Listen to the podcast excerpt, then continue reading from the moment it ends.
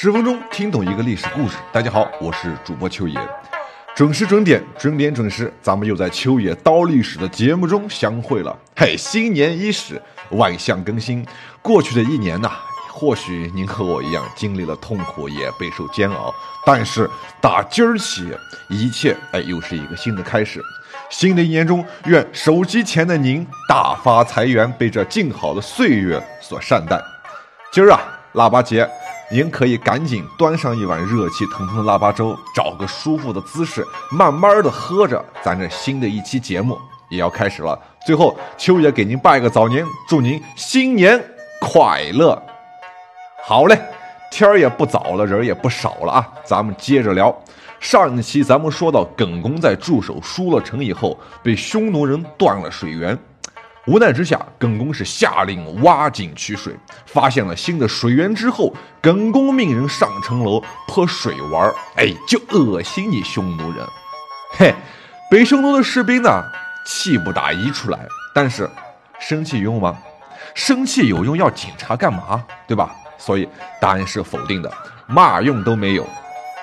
城外的匈奴士兵啊，他们其实并不知道城内还有打井这回事所以吓傻了，以为汉军是如有神助，于是 撤了，又撤了。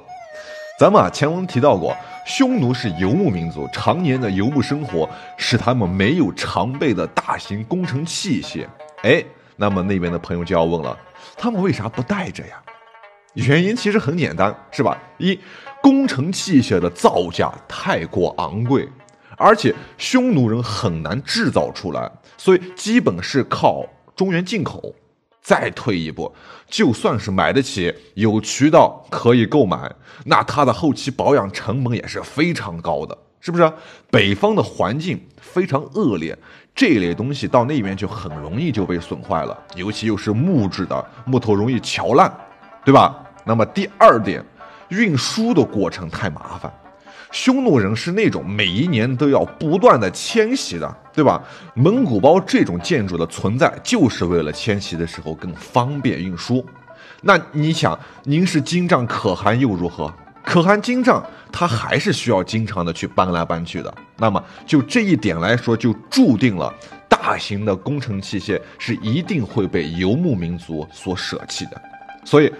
综上两点所述，这样就解释了游牧民族为什么一般都不太善于打攻城战，包括之后叱咤欧亚大陆一百多年的蒙古铁骑，成吉思汗与世祖忽必烈的军队也是不太擅长于打攻城战的，最多的办法也就是久围。哎，所以啊，有点像后来的曾国藩，是不是铁桶战？曾国藩也被有一个外号叫做什么叫曾铁桶，哎，就是围嘛。所以啊，漫长的围城仍在继续。但是就在这个时候，中原王朝啊传来了一个噩耗，什么噩耗？明帝驾崩了。我查阅过很多的资料，并没有详细的说明解释啊明帝驾崩的具体过程和原因。史书上只是记载为疾病而终，所以我们无从得知这个期间到底发生了什么，明帝得了什么病。但是，我们从权力交接的过程中，大概可以猜出来，可以判断出来，明帝和汉章帝，或者说是，啊，明帝和朝臣之间，或者说是汉章帝和后来的朝臣之间，并没有什么大的摩擦发生，哎，应该属于和平交接，啊，原因是啊，我在资料中查到这样的一条。说当初明帝在建造陵寝的时候，特意下诏要坚持薄葬，绝不允许家人厚葬自己。原文记载是：无得起坟，万年之后扫地而祭，至立足数人供养洒扫，勿开修道场。意思是说呀，我死了以后，哎，也就别给我起坟了。哎，等以后想起我来的时候呀，扫扫地，纪念一下也就好了。如果非要供养的，那就简简单单派几个立足嘛，洒洒水，扫扫土，也就这样了。千千万万的不要再搞个修道场出来。哎，所以从这段话我们能够看出来，明帝确确实实是个非常节俭的皇帝，同时也非常的谦卑。那么后人也评价他为当世之鸿儒，哎，那么第二点，同样也能看出来，当时整个时局非常的平和。熟悉历史的您呢，一定知道，但凡这种影响力极大的权力交接过程中啊，像什么皇权交接，对吧？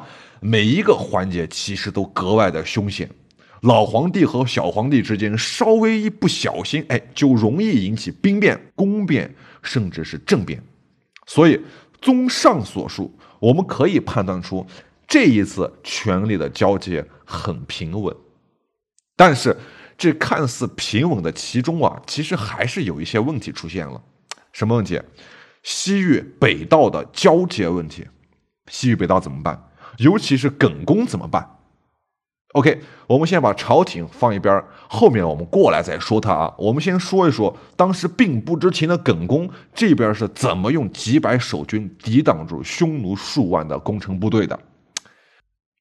明帝驾崩这件事，其实耿恭一开始并不知道的。哎，匈奴人断绝了疏勒的水源，其实也就断绝了疏勒和汉朝廷之间的联络通道，就使得疏勒城变成了一座孤岛。进无法进，又退无法退，想投降又不行，哎，所以留给耿恭一众人的选择就只有一条路：坚守到底，直到最后一个人倒下，或者朝廷的援兵到来。哎，当明帝驾崩的消息传来的时候，首先得到消息的其实是匈奴人和居士国的后主。这位后主得到消息以后啊，对当下的局势，他也做了一个判断，怎么判断？首先，大汉内部举国伐丧啊，这是个大事儿，外加权力交替，那么时局必定是动荡的。哎，大概率是顾不上西域这边这些小事的，而且是西域北道嘛，更偏远的地方。哎，那么其次，就算他的判断出现了错误，也不要紧啊。为什么呢？匈奴人给你撑着腰呢。对吧？这件事归根结底是匈奴跟大汉之间的关系，是他们之间的矛盾。我们只是受害者，我们只是随波飘摇的小草而已，对吧？海草。那么再退一万步，万一汉人真的来支援了，他也不见得能打得过这匈奴人，对吧？这会儿匈奴铁骑人数众多呀，多少人？数万人。哎，而且他们不久前刚刚被匈奴人杀了国王呢，这会儿匈奴人就是他们心中的一大片阴影。相对起大汉，他们其实更惧怕匈奴这批恶狼，所以居士也叛变了，开始与匈奴人一起进攻疏勒城。哎，几个月过去了，书中记载是城中食尽穷困，乃主凯弩食其金戈。翻译成白话文就是，城中的粮食这会儿已经全部吃完了，战士们啊就把弓弩上用动物的那种金剑所做成的弦儿，哎，还有盔甲上的皮革等等，通通煮了吃了。那么战士们是一个一个的死去，但是要塞仍然没有陷落，幸存者们是宁死不屈，汉军大旗依旧是高高的飘扬，城中是一片凄惨呐。我们再看城外的侵略者呢？嗨，其实啊，好不到哪儿去，同样是精疲力尽、强弩之末了。本身他们其实是长线作战，携带的辎重就不是特别多，外加粮草供应也总是跟不上，一片哀嚎，同样也是一片哀嚎。万般无奈嘛，匈奴将领们出了一计，叫什么？叫做招降计。他许诺让耿恭当他们的白乌王。哎，给他找美女呀，当老婆成妻妾呀。那耿恭呢，他也不含糊，满口答应说好呀，来叫你们的使者来，我们好好谈谈。然后匈奴就信了，那些使者傻乎乎的就来了。耿恭把他们就抓到了城头，一个一个一刀杀掉了，然后用火烤着吃了。哎，匈奴人啊！再凶悍，他也没见过这个阵仗啊，吓坏了，一片哀嚎声，所有人都喊着想回家去。这玩意儿，回家不比在这儿强，家里面再冷也比在这儿强啊，是吧？一千年以后，岳飞写下的那首慷慨激昂的《满江红》，其中有这样一句：“壮志饥餐胡虏肉，笑谈渴饮匈奴血。”哎，这句话便是点出于此。但是我们再话又说回来了，即使是如此坚持，其实也不可能击得败匈奴人的。最后的希望也就只能寄托在此前派到敦煌去寻求援军的部下，这个人叫范羌的身上。我们再说回万里之外的东都洛阳，新登基的大帝汉章帝与大臣们之间也在进行一场激烈的辩论赛，哎，就是要不要派兵去增援疏勒。那个时候啊，您都知道交通极其不便利，反对派的人就说呀啊。咱们接到消息的时候，他们已经被匈奴重重围困了。等咱们援兵在赶到之后，又经过了长时间的颠簸，估计呀早已尸骨无存了。哎，反对派的首领是一位啊名叫第五轮的司空，这个名字很奇怪啊，他姓帝，他姓帝，就是一二第一、第二、第三的那个帝，名五伦。哎，此时呀。另一位名叫鲍玉的司徒，他站了出来，竭力请求增兵啊！他对皇帝和文武百官说出了在历史上非常有名的一段话，到今天读起来依旧是荡气回肠啊！原文是这样的：“今使人于危难之地，急而弃之，外则纵蛮夷之暴，内则伤死难之城。此计若不救之，匈奴如复犯塞为寇，陛下将何以使将？”哎，简单翻译一下，就是将士远征呐，危难之际，我们要是不管他们了，对外就是纵容的那些残暴的蛮夷嘛，对内就是伤了那些忠臣良将的心。现在要是不救他们，以后匈奴如果卷土重来，谁负责？谁还能为大汉效命？哎。汉章帝这边呢，新官上任三把火的嘛，哎，也正愁无地放矢呢。司徒的这段话是正中章帝的下怀，于是下令启动增援计划。公元七十五年的冬天，张掖、酒泉，哎，我老家敦煌三郡以及鄯善国的军队共计七千余人出发启程。哎，援军中就有那个耿恭的部将，叫做范羌在内。公元七十六年的正月。七千的增援部队赶到了柳中城，大败了匈奴与居士国的联军，斩首三千八百骑，获牲口三千余人，驼、骆、马、羊、牛三万七千余头，吓跑了匈奴人，重新收复了居士国。嘿，虽然呢，柳中城的守将陈忠在此前的艰苦卓绝的守城战中啊，已经壮烈牺牲了，战死了，但是。救援关宠一部的战役大获全胜啊，所以要不要救援天山以北的耿恭部队，就又成了新的问题了。反对意见称啊，说柳中城距耿恭部还有数百里的路程，而且中间横着天山呐，又是大雪封山的季节，救援成本太高了。再说耿恭被围了这么长时间，说不定早就全军覆没了，哎，没有救的必要。但是。还是范羌，范羌又站了出来，他坚决说不。哎，几个将领啊，一看是拗不过他，二是确实不想往北走了。又见他这个态度，于是封了两千士兵给他。史书啊，其实并没有记载范羌就率领的这两千人是怎样翻越天山的，只是记录他们在疏勒城胜利会师的一幕。书中暗表示，开门共相持涕泣。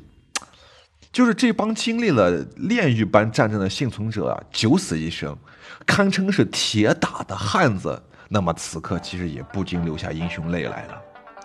疏勒城的守军呢，艰苦卓绝整整九个月，终于此时能够踏上回家的旅途了。但是，也只剩区区二十六人了，其余数百人全部战死。他们与援军是一起南返，但是回家的路途中同样充满着杀机，有怀恨在心的追兵啊，有大雪肆虐的天险呢。他们且战且退，但是依旧不断有人倒下。又是过了一个月，到了公元七十六年的三月这一天，他们终于走进了玉门关，安全了。二十六人也只剩下了十三人。衣履穿绝，形容枯槁，就是他们的外貌描写。但是他们依旧是伟大的胜利者，依旧是汉人文明的精神脊梁。耿恭到达洛阳以后，鲍玉上奏称耿恭的节操甚至超过了苏武，应当受爵封赏。于是汉章帝就任命耿恭为冀都尉，任命耿恭的司马石修为洛阳侍臣，张封为雍营的司马，哎，军吏范羌为贡献城，哎，剩下的九人也都授予了羽林之职，进入了羽林军。但是，故事就这样结束了吗？嘿嘿，我告诉你，接下来的内容才真的令人唏嘘啊！两年后，建初三年（公元七十八年的秋天）。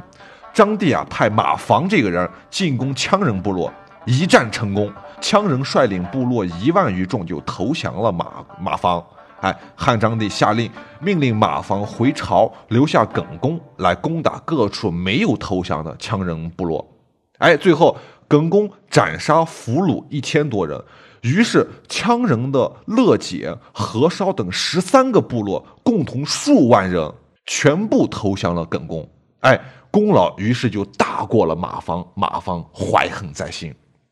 没想到啊，也是没想到，耿耿多年前曾经上书奏事的时候，有不小心冒犯过马房。当时部队中有一个监军啊，他被马房给收买了，于是上书弹劾耿恭不留意军事。接受诏书的时候，心怀不满。那汉章帝看了这个，心里还能好受得了？耿恭因此获罪而被朝廷召回、逮捕入狱，并罢免了其所有的官职。但是，毕竟念在你忠心耿耿，又有大功劳在身啊，于是免去一死，遣送耿恭回原籍。最终，郁郁不得志的耿恭老死家中。哎呀，可叹一代忠良悍将，最终落得个如此下场。应了那句老话啊，不怕没好事。就怕没好人。